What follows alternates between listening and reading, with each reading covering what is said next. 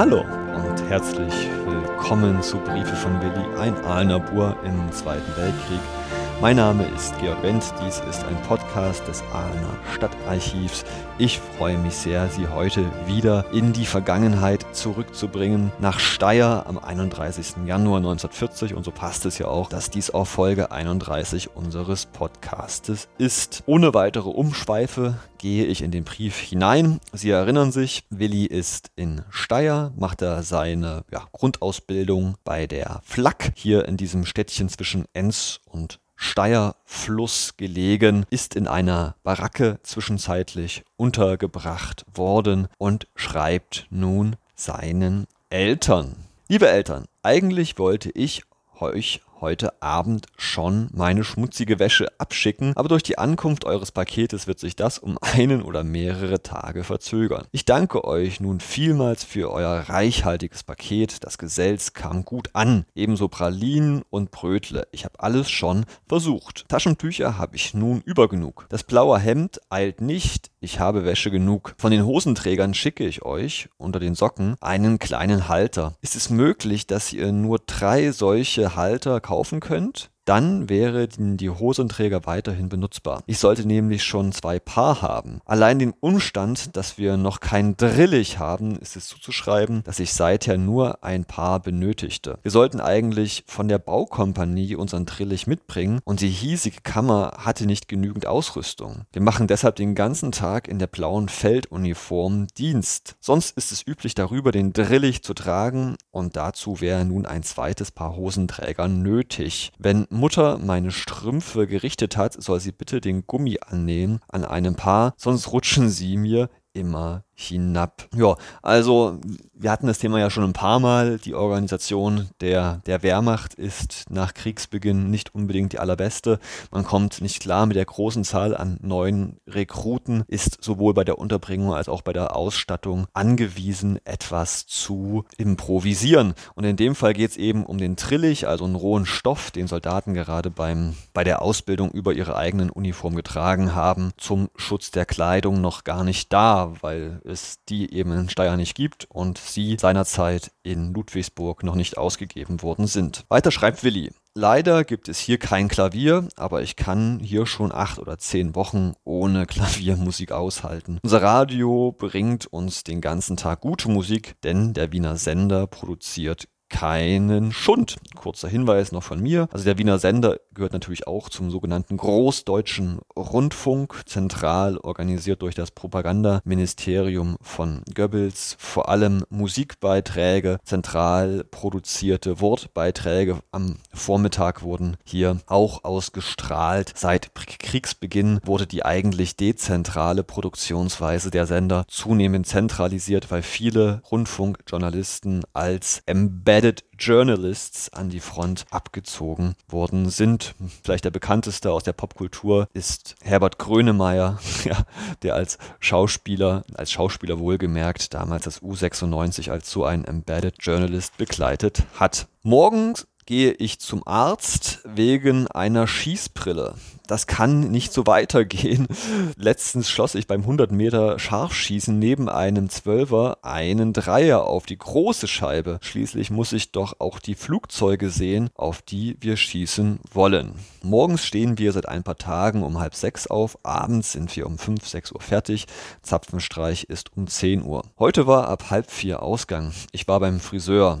Das Haarschneiden allein und nur das Haarschneiden kostete 80 Pfennig. Ist das nicht unverschämt? Der Dienst ist nicht strenger als beim Arbeitsdienst in Odenheim. Ich habe mich in den letzten neun Monaten an allerhand gewöhnt und deshalb macht mir der Betrieb hier nichts aus. Kurz zur Erinnerung, in Odenheim war es schon ziemlich hart, das hat man durch die Zeilen durchgelesen. Der Drill, das versucht er jetzt, glaube ich, auf diese Art und Weise indirekt den Eltern klarzumachen, dass es der Zensor nicht wegzensiert wird. Ich habe mir den Dienst eigentlich schlimmer vorgestellt. Wann ihr mir das blaue Hemd schickt, legt Bitte graue Strümpfe bei, keine Taschentücher und Socken. Übrigens ist die äußere Verschnürung an dem Paket los gewesen. Also lose meint er wahrscheinlich. Also in Zukunft fest verschnüren. Legt mir eurer nächsten Sendung das Buch von Franke und Demelt Abriss oder Grundriss der deutschen Geschichte, ein dünner Band bei. Es liegt im obersten Fach des Bücherschranks. Willi will sich also geistig fit halten für sein avisiertes Kulturgeschichtsstudium. Nun nochmal vielen Dank für euer liebes Paket und freundliche Grüße von eurem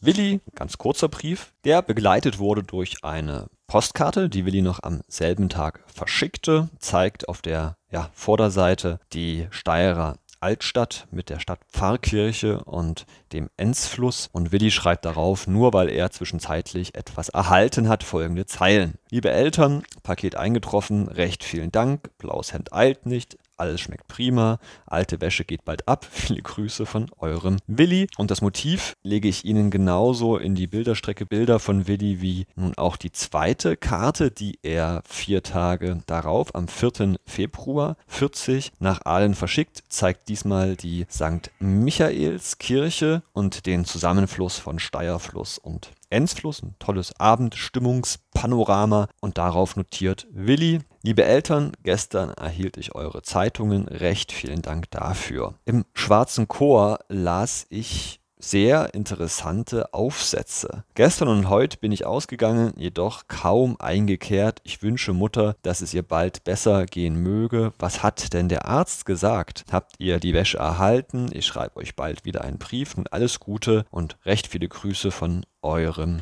Willi. Ja, zwei Punkte. Erstens, Mutter ist krank. Zweitens, das Paket ist nun endlich angekommen, also diese Wäschegeschichte und so weiter und so fort. Willi ist versorgt. Ach ja, und noch eine dritte Sache, das schwarze Chor. Dabei handelt es sich um das Kampfblatt der SS, der Schutzstaffel von Himmler, die zum freien Verkauf verfügbar war, die aber jeder SS-Mann erhielt und verpflichtet war, sie zu lesen und für deren Verbreitung zu sorgen. Sie war kirchenfeindlich, hetzte natürlich auch gegen Freimaurer, gegen Juden, war aber alle, vor allem ein, ja, eine Verherrlichung der Arbeit, in Anführungsstrichen, der SS. Wir erinnern uns ja, der Vater von Willi, Friedrich Wilhelm Senior, war Fördermitglied in der SS in Höhe von einer Reichsmark. Das haben wir ja erfahren in seiner Spruchkammerakte. Am 8. Februar schreibt Willi wieder einen kurzen Brief nach Hause. Er schreibt, liebe Eltern, bedankt sich erstmal für das Paket, was er hat, was er braucht, wie das Essen schmeckt. Das überspringe ich jetzt einfach mal und lese direkt bei der Mutter und ihren Krankheitsverlauf weiter. Also Willi, von Mutters Krankheitsverlauf habe ich Kenntnis genommen. Sie soll nur fest Rizinusöl schlucken. Ich wünsche ihr alles Gute. Mutter soll sich beim Rotkreuzdienst nicht gleich wieder überanstrengen. Sie erinnern sich ja, sie war ja da ehrenamtlich wahrscheinlich im Bereich Lazarettwesen unterwegs. Der Dienst, schreibt Willi, nimmt seinen geregelten Lauf. Alle zwei Tage werden wir für ein paar Stunden zum Schneeräumen in der Stadt eingesetzt. Gegenwärtig herrscht großes Tauwetter. Der schöne, viele Schnee schmilzt, aber wir haben immer noch genug und geregnet hat es auch schon. Ausgang ist mittwochs, an Samstag und Sonntagen.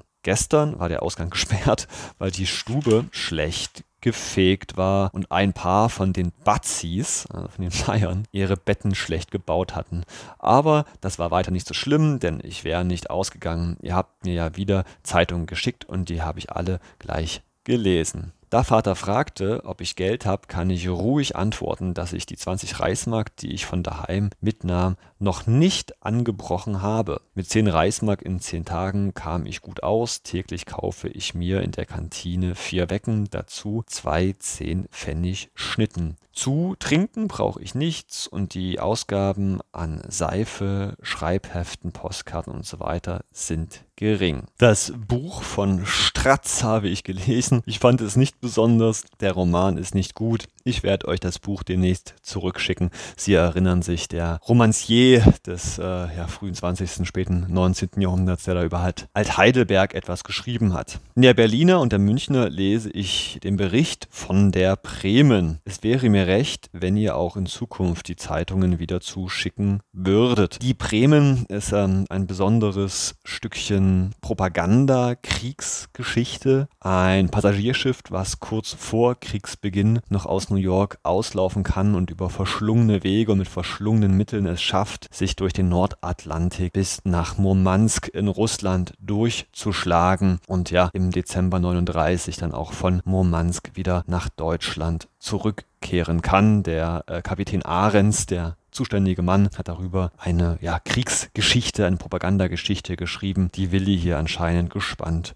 konsumiert hat. Zwei Briefe, zwei Postkarten. Willi ja, ist immer noch in Steyr, liest fleißig Zeitungen, beschwert sich über naja, er beschwert sich nicht, aber er meldet, dass es Probleme gibt mit der Ausrüstung. Und damit schließe ich für heute. Morgen geht es dann weiter im Februar 1940. Ich bin, ich bleibe, Ihr Georg Wendt, Briefe von Billy, ein Podcast des Ahner Stadtarchivs. Auf Wiederhören!